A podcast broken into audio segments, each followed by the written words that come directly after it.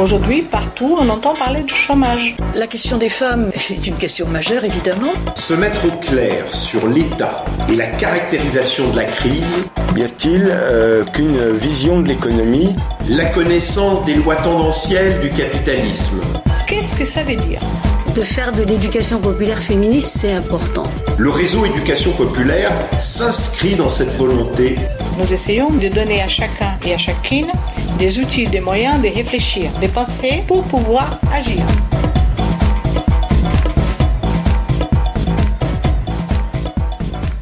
Donc euh, philanthropie euh, autour de la notion de laïcité, parce que en gros quand même, on, on peut le dire, je crois, assez facilement, c'est que la religion tue, mais pas la laïcité. C'est quand même des éléments qui me semblent importants. J'ai pas dit l'athéisme parce que Atatürk, quand même en Turquie sur l'athéisme, lui il a tué. Il faut pas quand même l'oublier. Mais la laïcité, elle, tue pas. Hein. C'est des choses comme ça qui arrivent. C'est plutôt bien. Euh, donc j'ai proposé à une personne de venir me voir. Il s'appelle, oh bah il est déjà venu plus souvent. Il est déjà venu souvent, hein, Bernard Tepper. Voilà.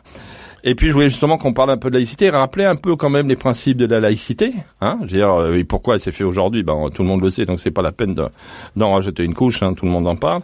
Et puis pour démarrer, j'avais envie de prendre euh, deux petits textes, mais très très vite, que j'ai trouvé. Un dans une euh, un journal dit de gauche que j'appellerais quand même gauche bien pensante. Alors ce qu'il faut savoir, c'est que c'est quand même un journal qui a beaucoup fluctué entre le rose, le vert, l'extrême gauche parfois, bon c'est, qui nous dit quand même la France est, aujourd'hui le pays européen le plus répressif en matière de liberté religieuse. Alors déjà, moi, liberté et religion, il y a des trucs que je trouve un peu incohérents.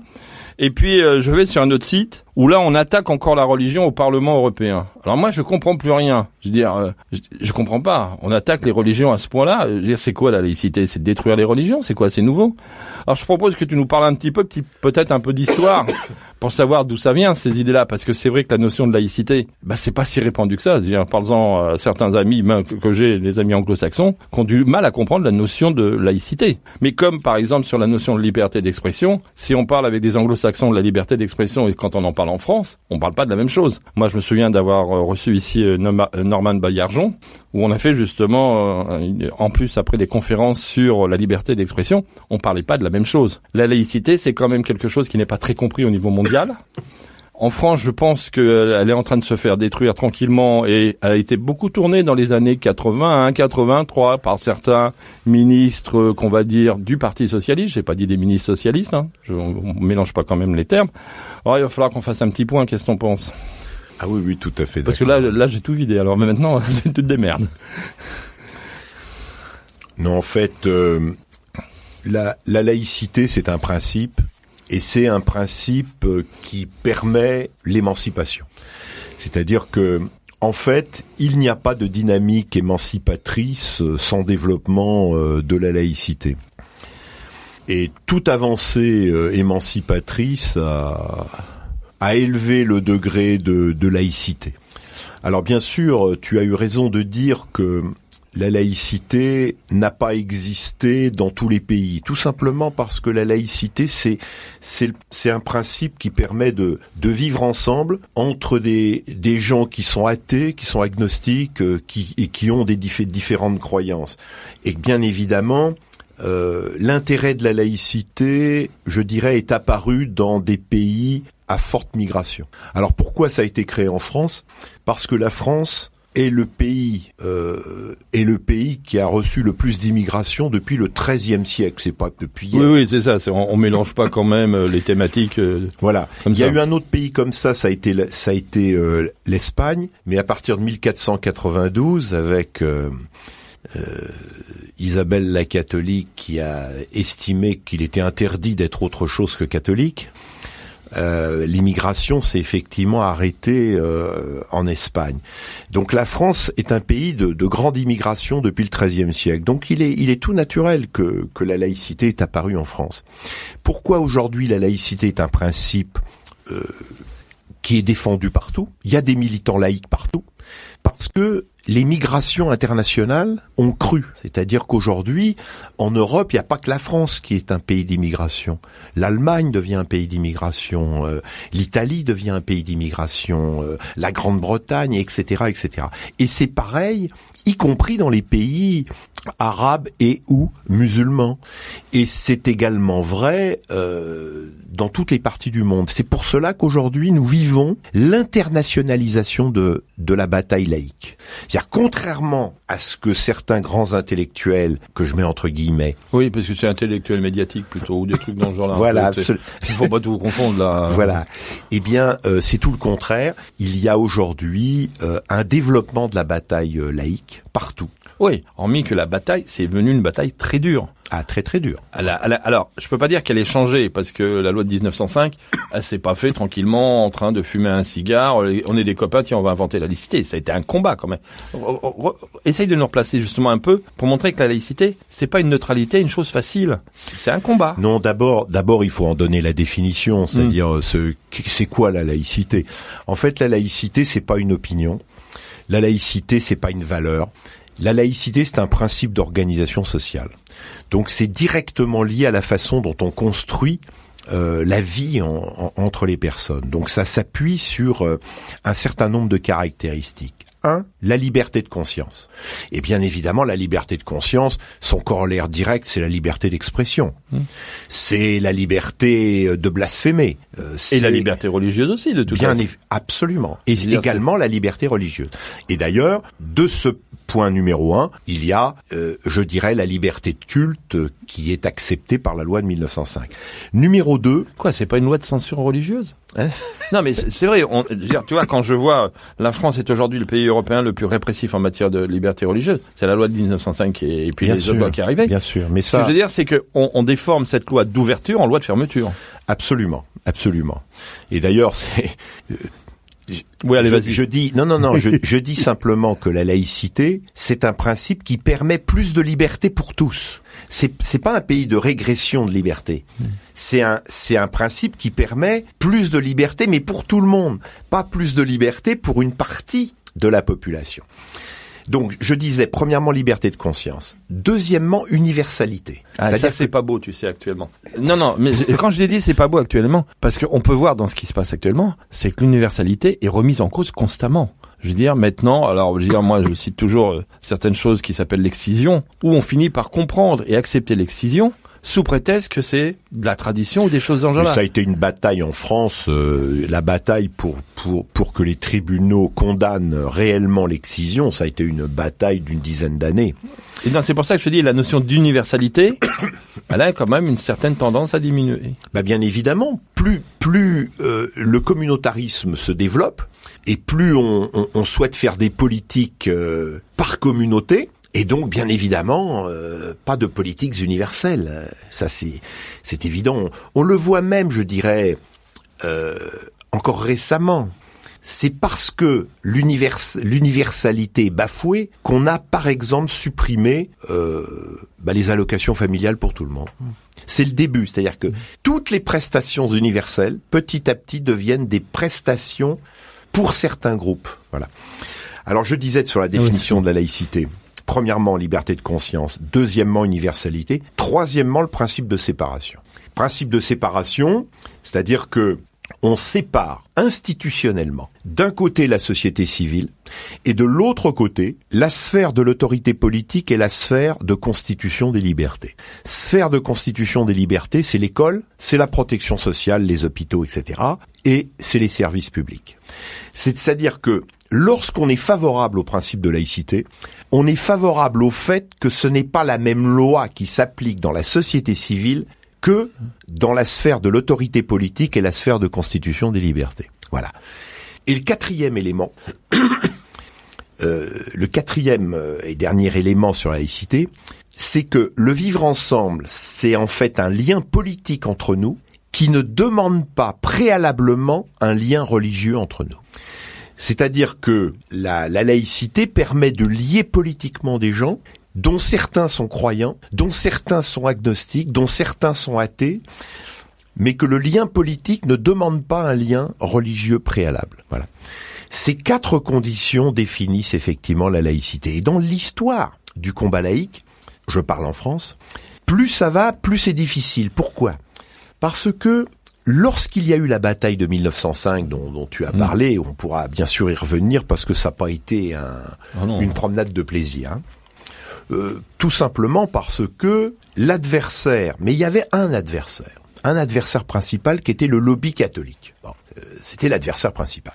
Mais n'empêche que même avec cet adversaire principal, ceux qui étaient favorables à la laïcité, donc euh, j'ai des gens comme Aristide Briand, comme Jean Jaurès, eh bien, ah, ils ont été obligés de se battre. Eux, c'était des socialistes, c'était pas le Parti socialiste. Tout à l'heure, j'ai parlé du Parti socialiste et des socialistes. On peut voir des différences à des moments ah, quand même. Oui, mais il y a des mots qui ont été galvaudés. quand hein, même. le mot socialiste voulait dire quelque chose à cette époque. Euh, Aujourd'hui, euh, c'est un paravent pour euh, des néolibéraux les plus abjects. Donc voilà. Mais même à cette période-là, ceux qui ont, ont été obligés de se battre principalement contre le lobby catholique et la droite, mais secondairement contre une partie de la gauche qui n'était pas laïque. Voilà. Et plus on, on, on, arrive vers la période actuelle, actuellement, la bataille, elle est très difficile. Et vu le jour où on parle, quelques jours après cet attentat odieux contre la liberté d'expression à Charlie Hebdo et, et à la veille euh, d'une manifestation euh, euh, où tout le monde il est beau, tout le monde il est gentil, eh bien il s'avère que le combat laïque est un combat aujourd'hui difficile parce qu'il n'a pas un adversaire, mais trois.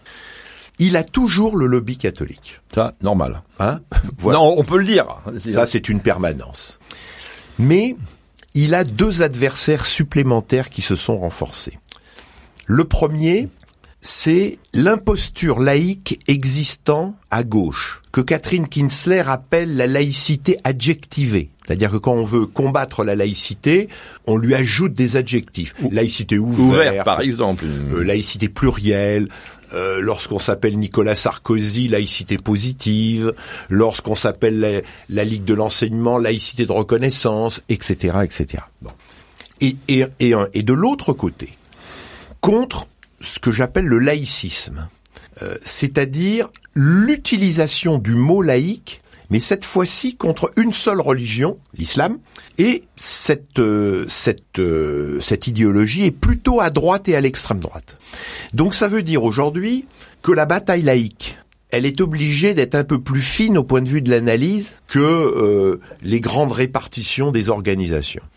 C'est-à-dire que devant la complaisance du communautarisme qu'on a vu à gauche et à l'extrême gauche, et dans toutes les organisations, sans exception. Oui, c'est pas un problème d'organisation du tout. Non, non, pas du tout. C'est à l'intérieur des organisations. Et là, je peux en parler parce que quand j'ai mené la bataille pour une loi contre les signes religieux à l'école, j'ai vu que euh, toutes les organisations de gauche et d'extrême gauche étaient divisées par rapport à, cette loi. Elles le sont toujours.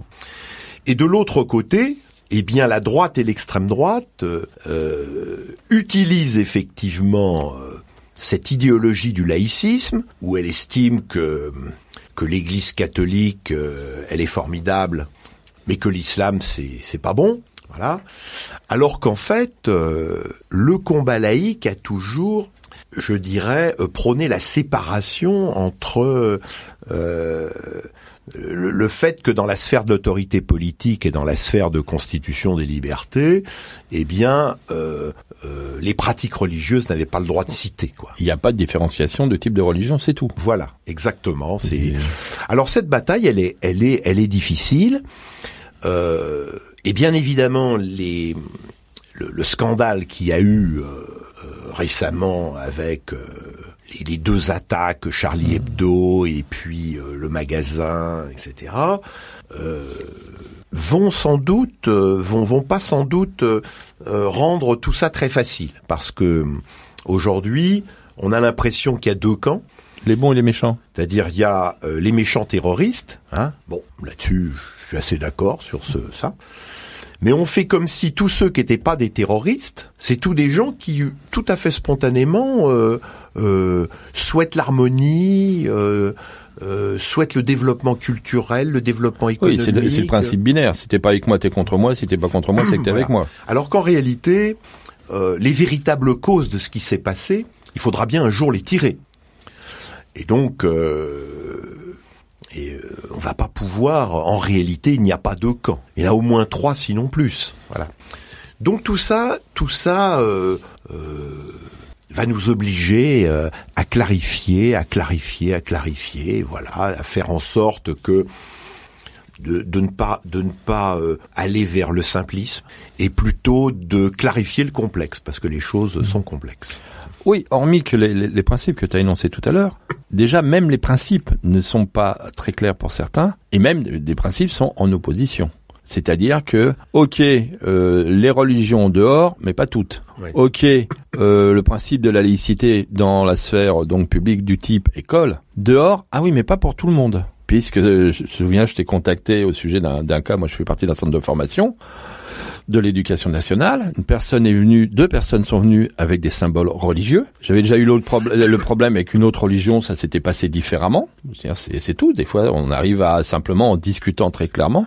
Là, on a, ça a été très difficile parce qu'il y a eu immédiatement un avocat. Euh, c'est clair, c'est que euh, sur l'école, par exemple. Euh, le port de signes religieux, il est pas si interdit que ça. Faut arrêter les bêtises. Quand on nous dit euh, religion de ceci, euh, c'est toujours les mêmes ou les trucs. C'est pas vrai du tout. Par exemple, il n'est pas interdit. Je veux dire, dans le cadre de l'éducation nationale, port de symboles religieux, il n'est pas interdit. C'est pas vrai. Donc c'est pour ça que je dis que la laïcité, elle est quand même, elle a toujours été à défendre, mais là, elle est quand même franchement attaquée et, franchement attaquée par des lois aussi. Je veux dire, quand on passe de toute religion dehors en disant la laïcité, c'est plus toute religion dehors, mais toutes les religions ont le droit de venir, parce qu'avant il y en avait qu'une seule qui avait le droit de venir. Il y a quand même une modification qui est importante. Et, je vois pas comment pouvoir actuellement lutter sur ce genre de choses.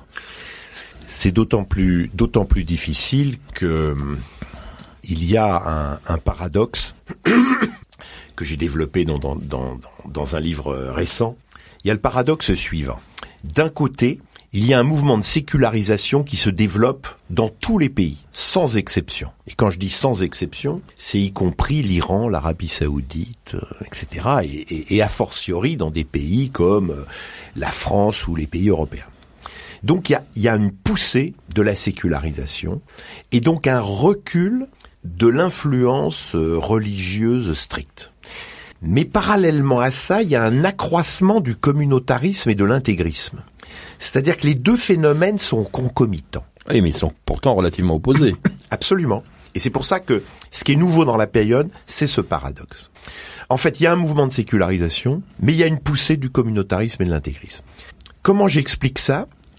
Eh bien, j'explique ça de la façon suivante. Nous sommes dans un monde, parce qu'il y a des mots, il y a des mots qu'il faut prononcer, où les politiques néolibérales sont au poste de commande. Assez nettement. Voilà, assez, C'est- assez moins qu'on puisse dire. Et ces politiques néolibérales, elles visent à quoi? Elles visent principalement, tout ça pour des questions d'augmentation du taux de profit, elle tient euh, principalement au, au- au fait, su- au fait suivant, c'est qu'il faut privatiser ce qui est public. C'est-à-dire privatiser les services publics, privatiser les hôpitaux, privatiser euh, la protection sociale et bien sûr privatiser l'école.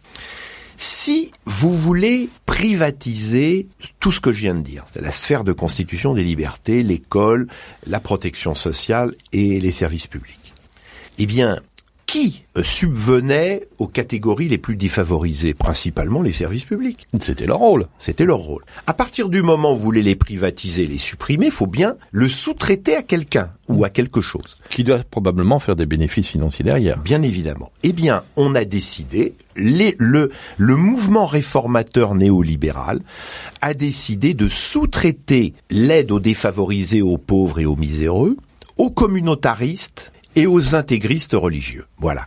Et ça, c'est dans le monde entier. et donc, au lieu de subventionner des, des services publics, eh ben, on va donner des subventions aux organisations caritatives religieuses. D'abord, ça coûtera moins cher. Oui, ça Voilà. c'est certain. Voilà. Bah, parce que les organisations ont d'autres intérêts derrière qui sont peut-être pas financiers donc, mais qui vont ailleurs. le système lui-même a passé une alliance avec les communautaristes et les intégristes et il les finance.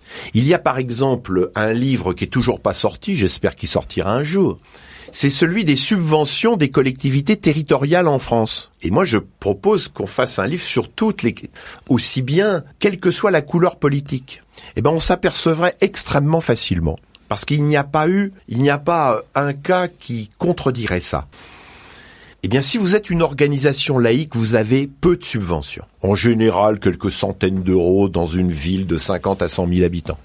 Mais si vous êtes une, une organisation communautariste, ou comme disent certains, islamiste soft, intégriste catholique soft, ou- Ça devient dur là. là ça devient très dur. Parce que je sais. intégrisme et catholique soft, euh, Quand par exemple la mairie de Paris décide de soutenir une crèche Lubavitch.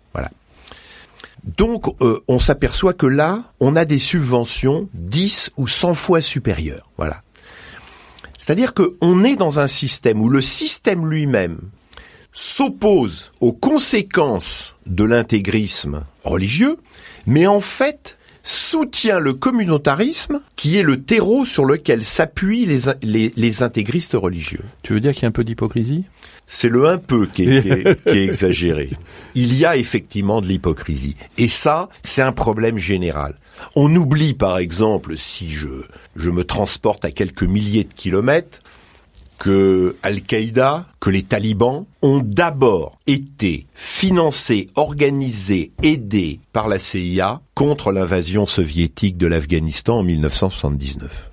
C'est-à-dire qu'on voit partout, d'un côté, les dirigeants du système s'opposent aux conséquences des intégristes les plus, ceux qui vont le plus loin, mais c'est le système lui-même qui les a créés. Qui les a créés. Oui, quand tu dis qu'ils s'opposent, et encore. Et encore. Et encore.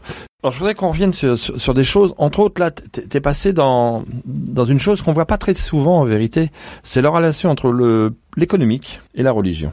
C'est pas une relation nouvelle, ça n'a jamais été une relation nouvelle. Mais c'est c'est un discours qu'on attend, qu'on entend assez peu parce que on a euh, mort à la religion. Bon, ça c'est un classique, hein. Je m'y retrouve.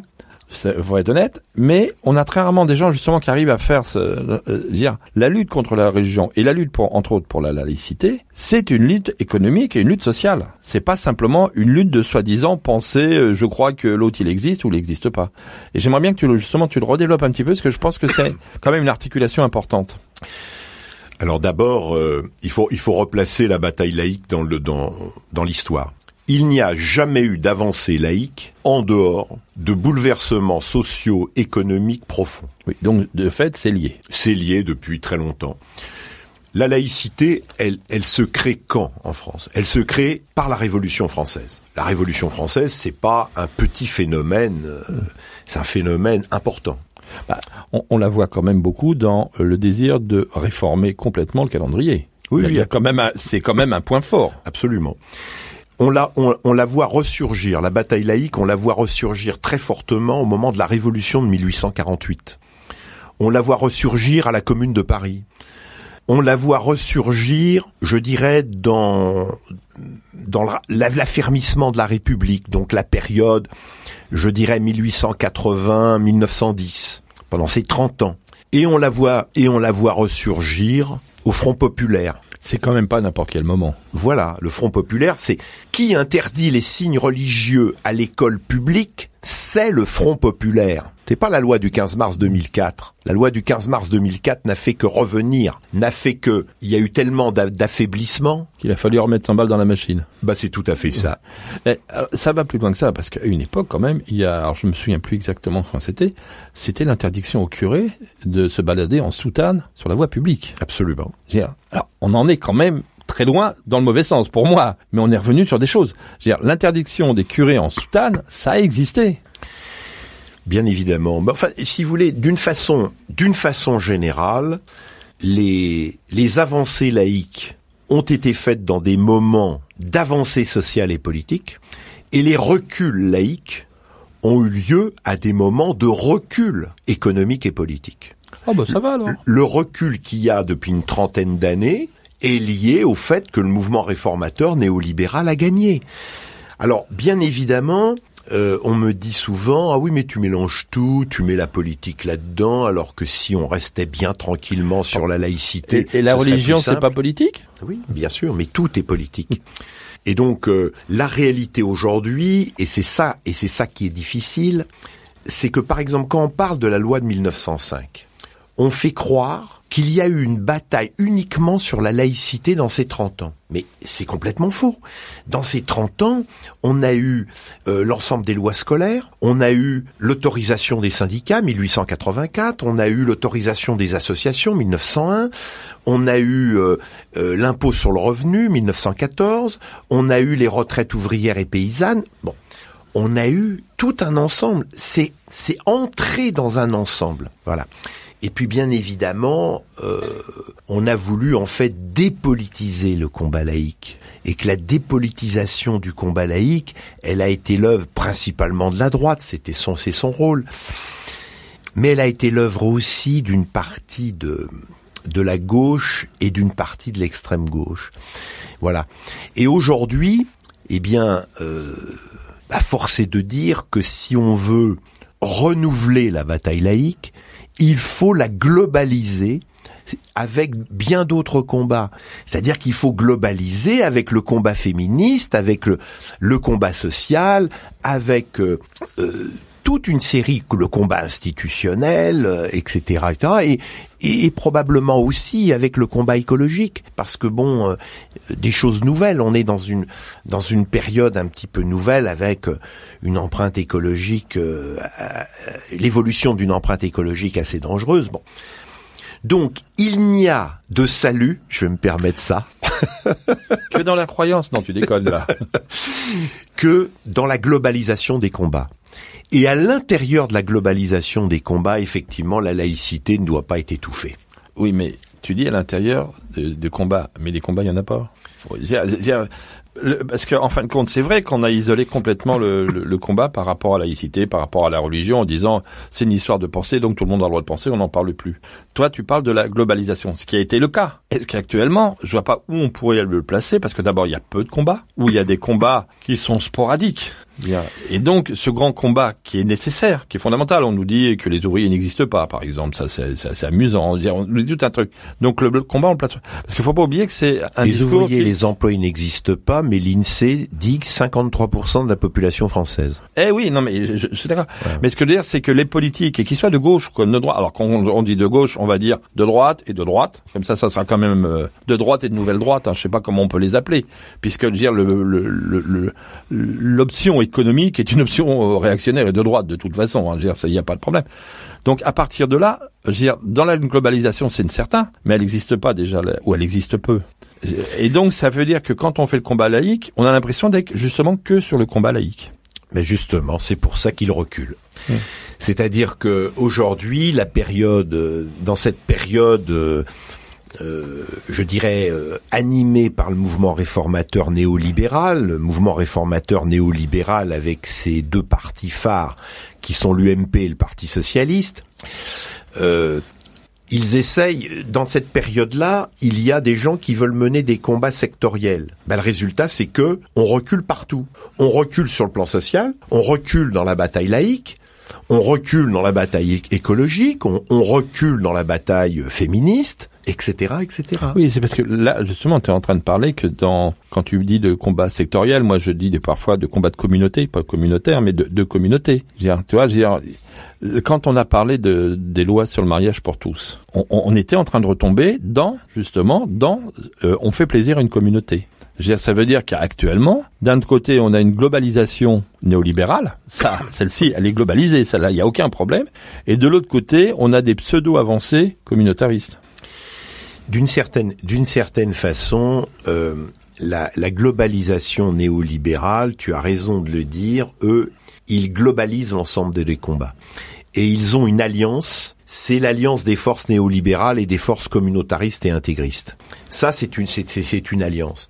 Bien évidemment, comme on est dirigé par cette alliance, euh, c'est pas avec la manifestation de demain que on va résoudre le problème, parce que pour résoudre le problème, faut changer d'alliance dirigeante. Voilà. Donc c'est ça aussi.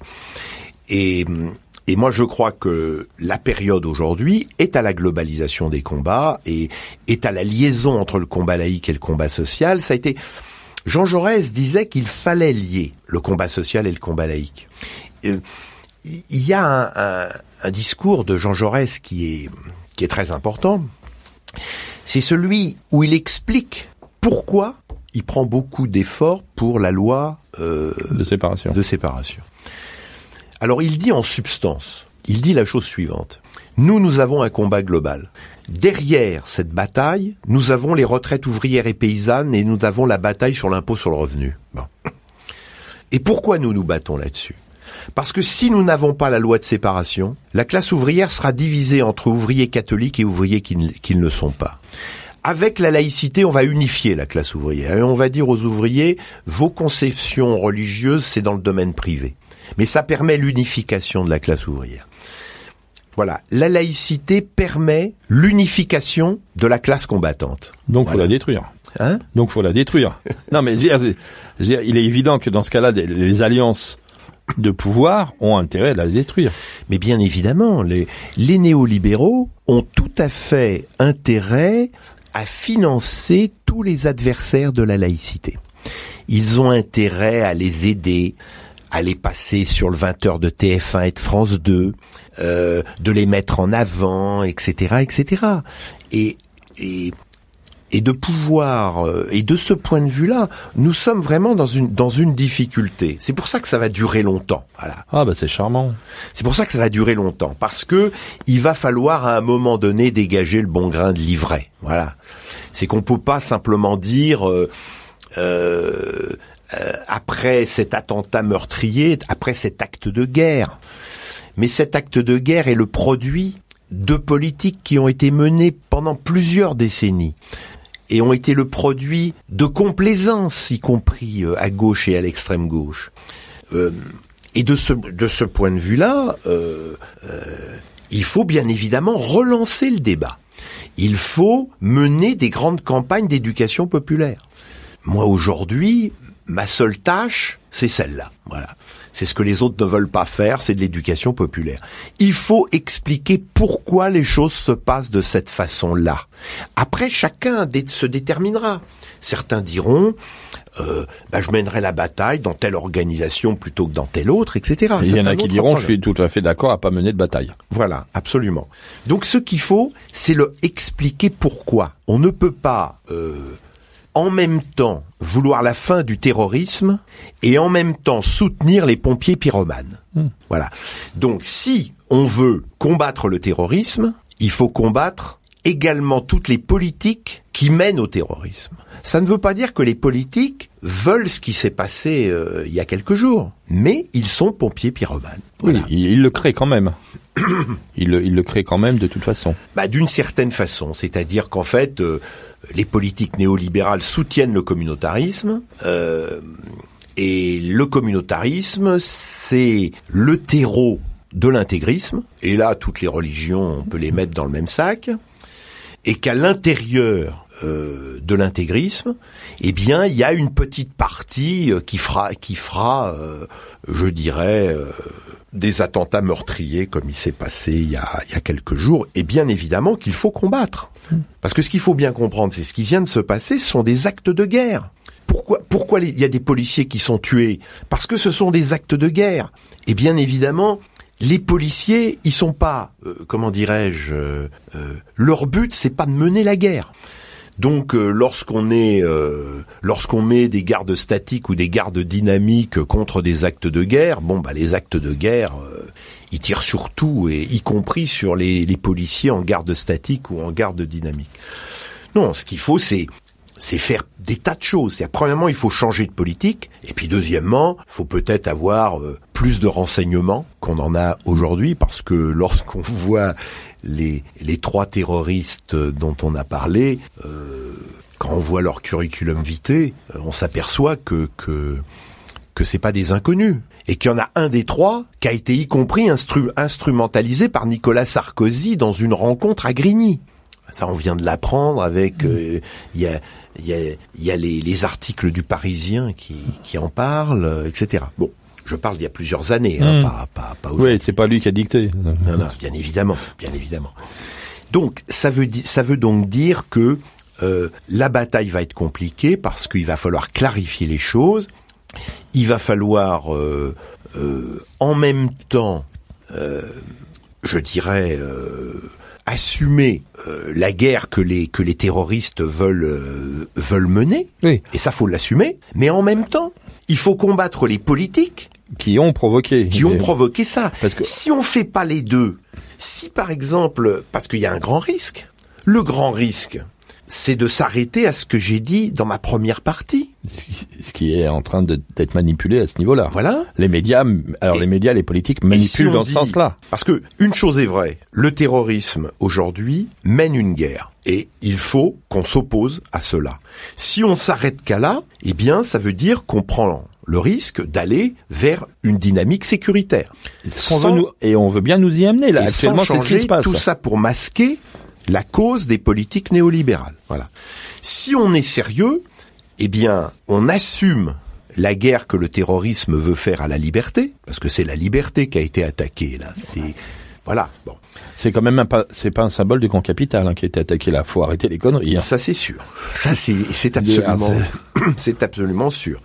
En fait, euh, il y, a, il y a une phrase de Charbe que qui est claire. Hein, je, je préfère mourir debout que vivre à genoux. Voilà, c'est ça qui a été tué. C'est cette phrase-là qui a, qui a été tuée. Mais si on veut assumer cette, cette guerre, il faut en même temps lutter contre les causes et, et, et contre les politiques qui ont permis ça. Plus que permis. Je veux dire, les politiques économiques ont plus que permis de ça. Oui, je veux oui, dire, oui. quand on voit l'armée euh, française qui est en guerre depuis la deuxième guerre mondiale, ça n'a jamais arrêté. Elle a toujours été en guerre quelque part. hein. Ça, c'est pas un problème. Mais qui, est- qui avait extériorisé la guerre, entre autres pour soutenir la guerre économique. Je veux dire, le Mali, c'est quand même quelque chose de symptomatique, et encore toutes les autres. Là, on se retrouve dans le sens inverse, où justement, la guerre extérieure, elle revient sur le lieu. Alors, ça, ça réveille. Oui, c'est ça. Ça réveille. Mais actuellement, ce qui est en train de se faire, c'est quand même de dire, de s'arrêter à ta première partie. On lutte contre les terroristes, on va vers du sécuritaire. Pour l'instant, la deuxième partie, il est évident que c'est pas les gens de la manifestation de demain qui vont en parler. Ça c'est clair. Un- Ce qui est évident, c'est qu'aujourd'hui, euh, sur le plan des services, il faut améliorer le renseignement, ça c'est c'est très clair. Mais, mais, mais il faut bien voir, euh, il faut changer bien évidemment les, les politiques qui sont au soubassement de ce développement. Parce que faut, faut voir, on, on voit bien ces, ces, ces personnes ont été euh, formées. Euh, euh, Il y a une vidéo amateur qui montrait les deux terroristes de la rue Nicolas Appert. Ils sont d'un calme olympien quand, quand ils rentrent dans leur voiture noire. Donc ça, ça c'est des gens formés, c'est pas des gens qui euh, qui ont décidé ça euh, la veille au soir. Ouais, avec leur le cran d'arrêt rouillé. C'est pas ça du tout. Voilà. Et donc avec un matériel euh, surpuissant, avec des armes euh, qu'on ne trouve pas comme ça euh, à Leader Price ou à Carrefour. Voilà. Donc on voit bien qu'il y a euh, que oui, je pense que ces ces ces, ces terroristes là sont membres de réseaux qui assurent des financements, etc., etc. Et que Permets-moi ce parallèle avec la bataille contre con- contre Al Capone euh, à Chicago, même si toute chose est inégale par ailleurs. C'était du capitalisme hein, quand même. Voilà. hein. C'était de l'économique. Hein. Comment est tombé Comment est tombé Al Capone? Al Capone est tombé pas pas parce que la police a été euh, vigoureuse. La police n'y arrivait pas. C'est quand ils ont décidé de frapper au pognon. C'est en fait les services du fisc qui ont fait tomber Al Capone. C'est-à-dire lorsqu'on a, on a tapé au financement de l'opération. Là, c'est la même chose. Euh, il Mais- faut, il faut, il faut bien comprendre que tous ces réseaux sont ultra financés, ultra financés. Voilà. Et, et bien évidemment, c'est pas simplement les trois qui ont perpétué ça, mais c'est le- l'ensemble du réseau qui leur a permis ça. Voilà. Donc les financements, la politique économique. euh, Oui, c'est ça, parce que quand on parle de ça, là, on parle de la technique. Le soubassement, il y en a, et puis euh, la politique économique, d'écrasement de dire du capitalisme qui écrase tout, il la responsabilité est massive, et c'est même elle qui a armé. Quand je dis qu'armé, c'est pas le qui achète les armes, quoique le capitaliste a quand même acheté des armes puisqu'il le, il les vend. Hein. C'est pas sur les camarades de, de l'UPF, nous ont donné un communiqué sur parce que ils sont justement dans le combat sur euh, sur la paix. Euh, je veux dire, bien sûr que le capitalisme joue beaucoup sur la production d'armes. C'est quand même une économie euh, florissante. Hein. On a bien vu l'été dernier le, ce qui s'est passé en Palestine où on était en train de tester des nouvelles armes pour pouvoir les vendre après. Hein. Là-dessus, il y a, pas trop de soucis. Mais ce que je veux dire, c'est qu'après, euh, si on en arrive là, il y a quand même les politiques en effet économiques qui sont très claires. Mais ça, c'est des politiques, comme tu dis, qui durent depuis un certain temps et qui vont pas se détruire du jour au lendemain. Parce que quand on nous dit que le capitalisme est malade et qu'il est en train de se euh, foutre la gueule par terre, on a envie de rire. Qui se, dire que le capitalisme essaye de se remodeler autrement ou des choses dans ce genre-là, oui. Qu'ils sont en train de mourir, non, ça c'est pas vrai du tout. Il se porte à merveille. La preuve, c'est qu'il veut augmenter. Donc on a eu, on a eu quelques appels euh, téléphoniques là. Bernard a souvent cité l'extrême gauche. Donc euh, il va falloir que tu rendes compte qui est l'extrême gauche que tu vises. Mais cela dit, Bernard, et je suis assez d'accord là-dessus, a dit certains. C'est pas un parti. la fraction, elle se fait en interne au groupe, en interne au parti. On l'a quand même bien vu avec LCR-NPA à un moment où il y a eu quand même, euh, je pense que c'était une histoire de de signes religieux présentés aux élections ou quelque chose dans ce genre-là, on a bien vu que ça fait une fracture interne très très importante. Donc voilà, si on peut repréciser un peu les choses.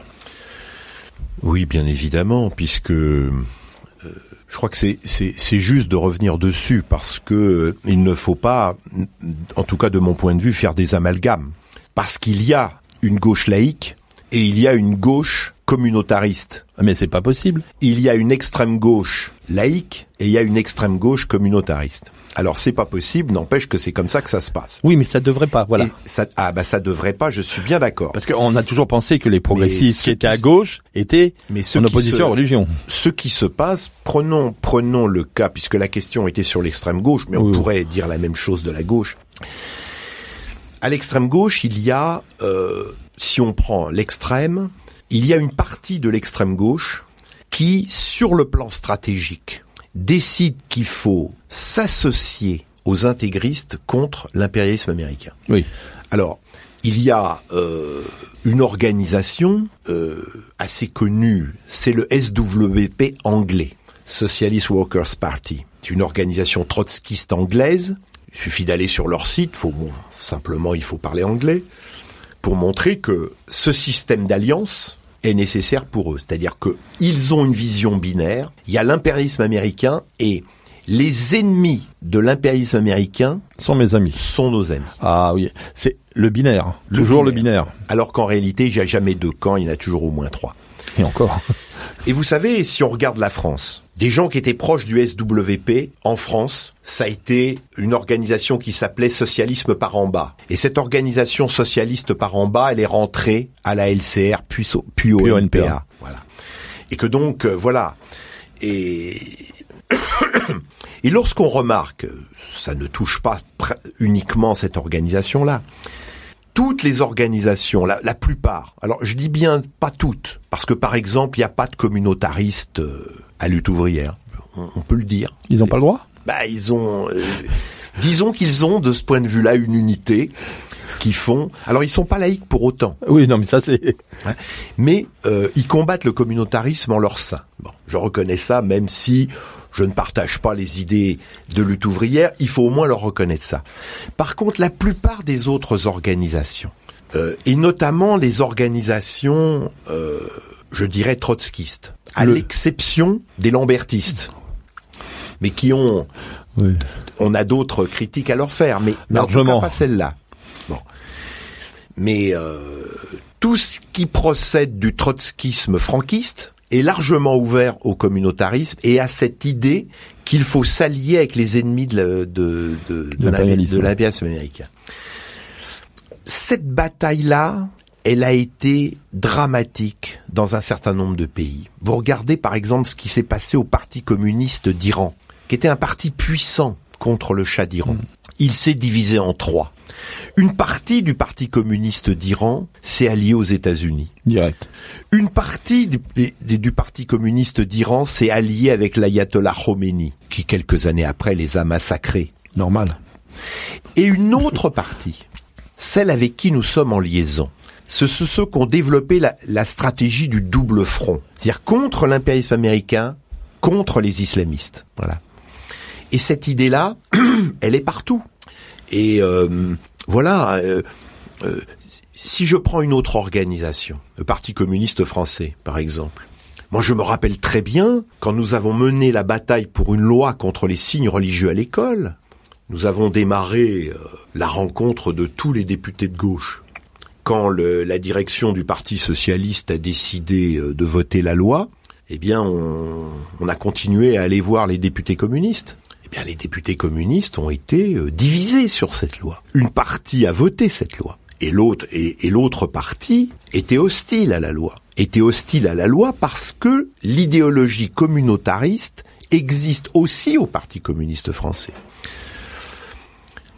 Mais par contre, il y a au sein du Parti communiste français des militants laïcs, euh, je dirais pur et Oui, si je peux dire, permettre. moi j'allais dire honnête peut-être. Voilà, exactement.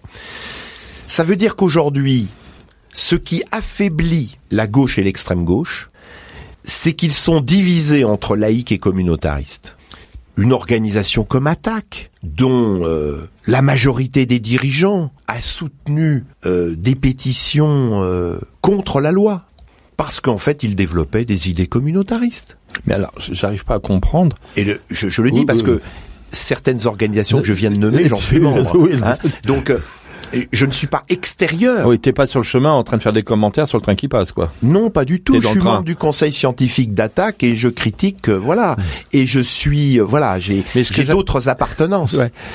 Et j'arrive pas à comprendre, si- tu veux, la, cohérence, puisque que la droite ait une cohérence économique avec donc euh, anti-laïque et religieuse, c'est clair, ça fait partie de ton système. Mais que des gens qui se disent de gauche l'aient aussi, je le comprends pas. Parce que les gens d'attaque sont pas quand même franchement pour le système économique actuel. Non, non, non, ils sont, ils sont vraiment hostiles au système économique actuel, mais ils, euh, pour certains d'entre eux, ils ne voient pas cette alliance entre le communautarisme et le néolibéralisme. Voilà. C'est-à-dire que cette idée-là, euh, ils développent par exemple l'idée euh, euh, qu'il faut... euh, prenons, prenons un autre exemple. Il y, a, il y a des organisations qui étaient favorables à la lutte des classes. Les classes, c'est quoi? Alors ceux qui étaient Il y en a un qui l'a dit qui- que la lutte des classes existait et qu'il était en train de la gagner, hein, faut pas l'oublier. Hein. Oui, oui, mais absolument, parce que les, Parce que c'est vrai. les dirigeants néolibéraux, eux, ils ont pas peur de dire que ils mènent la lutte des classes. La lutte des classes, c'est les exploités contre les exploiteurs. Là, ça va. Oui. C'est clair. Là, c'est clair. Mais pour une partie de la gauche et de l'extrême gauche, je dis bien une partie, parce que moi, je me situe dans l'autre partie, on n'est plus dans la lutte des exploités contre les exploiteurs, mais on est dans la lutte des pauvres contre les riches. Ah oui, mais c'est pas pareil. Parce que la lutte des pauvres contre les riches, c'est la doctrine sociale des églises. Voilà. C'est pas pareil que la lutte des classes. Voilà. Et ça, euh, c'est c'est une dérive. D'ailleurs, on le voit dans les dans voilà, euh, on le voit dans les tracts. euh, bon, voilà, Euh, le mot exploité n'existe plus. euh, les- le mot exploitation n'est plus utilisé, alors que riche et pauvre est, est- est- est très utilisé. C'est marrant que tu dis ça parce qu'on a fait l'autre fois une, une émission autour de l'agriculture avec des copains qui, qui parlaient aussi de la même chose. On n'est plus agriculteur, on est exploitant agricole. Le vocabulaire, le changement de vocabulaire change les mentalités. Ah oui, oui, tout à fait. Et il parlait bien, on est exploitant. Alors que bon, c'était les copains qu'on a eus, eux, c'était des agriculteurs pauvres. hein, mais ce sont des exploitants. C'est pas le même vocabulaire. ce que tu développes là est, est d'une importance capitale, c'est la valeur des mots. C'est-à-dire que quand on mène une bataille, en fait, on mène une bataille économique, politique, mais aussi une bataille sur les mots. C'est pas pareil de dire charge sociale que de dire cotisation sociale. Ou salaire, ou salaire différé. Voilà. Et donc, et, et- et même salaire différé, euh, c'est pas pareil salaire différé et salaire socialisé. Donc, Oui. d'une certaine façon, L'individu et le collectif. la bataille, la bataille sur les mots est co-substantielle de la bataille idéologique et politique. Et l'un des problèmes euh, de la gauche et de l'extrême gauche, c'est qu'on ne peut pas se battre en utilisant les mots de l'adversaire. Ils ont déjà leur propre sens. Voilà. Et donc il faut que, que nous nous battons sur nos propres mots et que nous n'ayons pas honte euh, de nos propres mots. Il faut le dire. On ne doit pas avoir honte du fait que la lutte des classes est, est, est, est l'un des moteurs de l'histoire. et que c'est pas pareil euh, que la lutte des pauvres contre les riches. Voilà, ça c'est vaticanesque. Hmm. Oui, c'est ça, ça vient de Dieu. On est riche, on est pauvre, ainsi va la vie. Donc euh, voilà. Alors c'est vrai que nous sommes en difficulté. Nous sommes en difficulté parce que nous avons euh, dans ceux qui veulent vraiment combattre les injustices, les inégalités sociales, etc., etc., qui veulent la laïcité, qui veulent l'égalité. Euh, eh bien, disons que les lignes et les stratégies ne sont pas à la hauteur des enjeux. Et que de ce, et que de ce point de vue-là, euh, on le voit d'ailleurs, le, mot laïcité, par exemple, on a l'impression qu'il est très peu utilisé. Vous voyez, on dit euh, euh, aujourd'hui, il y a beaucoup de tracts qui disent voilà l'économique, la démocratie, le social et l'écologie. On on dit pas laïque. Pourquoi on dit pas laïque? Parce que les organisations, sauf quelques-unes, sont divisées là-dessus. Et d'une façon générale, il n'y a jamais eu d'avancée sociale en France sans liaison entre la bataille sociale et la bataille laïque. Et donc, euh, euh, soutenir le communautarisme, ou comme tu disais tout à l'heure, présenter aux quand on est une organisation d'extrême gauche et qu'on présente aux élections un symbole euh, religieux, un symbole religieux, bon, bah, je vais dire, les bras m'en tombent, quoi. Et puis Trotsky se retourne. Hein? Et Trotsky se retourne. Oui, mais bien sûr, mais bien sûr. Donc, d'une façon générale, ce qu'il y a aujourd'hui, c'est que la liaison entre la bataille sociale, la bataille démocratique, la bataille laïque, la bataille féministe, la bataille écologique doit être, doit être réalisée. Et le tout au même niveau. Oui, il n'y a pas de priorité, la, de priorité de liste. La loi contre les signes religieux à l'école euh, ne devrait pas être contestée à gauche et à l'extrême gauche elle ne devrait pas être contestée qu'on soit euh, trotskiste, anarchiste, socialiste, communiste, républicain ou autre, alors qu'elle l'est. Voilà. Et donc euh, voilà, on a le résultat euh, sur ce qui vient de, sur ce qui vient de de se passer. Donc je, je, je disais très clairement, il faut aujourd'hui d'une part assumer euh, le fait que euh, des groupes terroristes nous ont déclaré une guerre et donc plutôt renforcer le renseignement. Et deuxièmement, qu'il faut changer, éradiquer les politiques néolibérales qui ont produit un système, qu'on produit un terreau sur lequel le terrorisme se développe assez facilement. Eh ben, on va s'arrêter là. Sinon, on peut quand même parler de ça. Oui, parce que tu as un livre. D'habitude, je fais souvent des émissions à partir de livres, mais là, j'ai pas fait d'émission à partir de livres. J'ai juste appelé pour qu'on la fasse ensemble. Donc, bah, sur la laïcité, si ça vous intéresse, euh, eh ben voilà, vous avez un, livre qui vient de sortir. Il est sorti il y a combien de temps?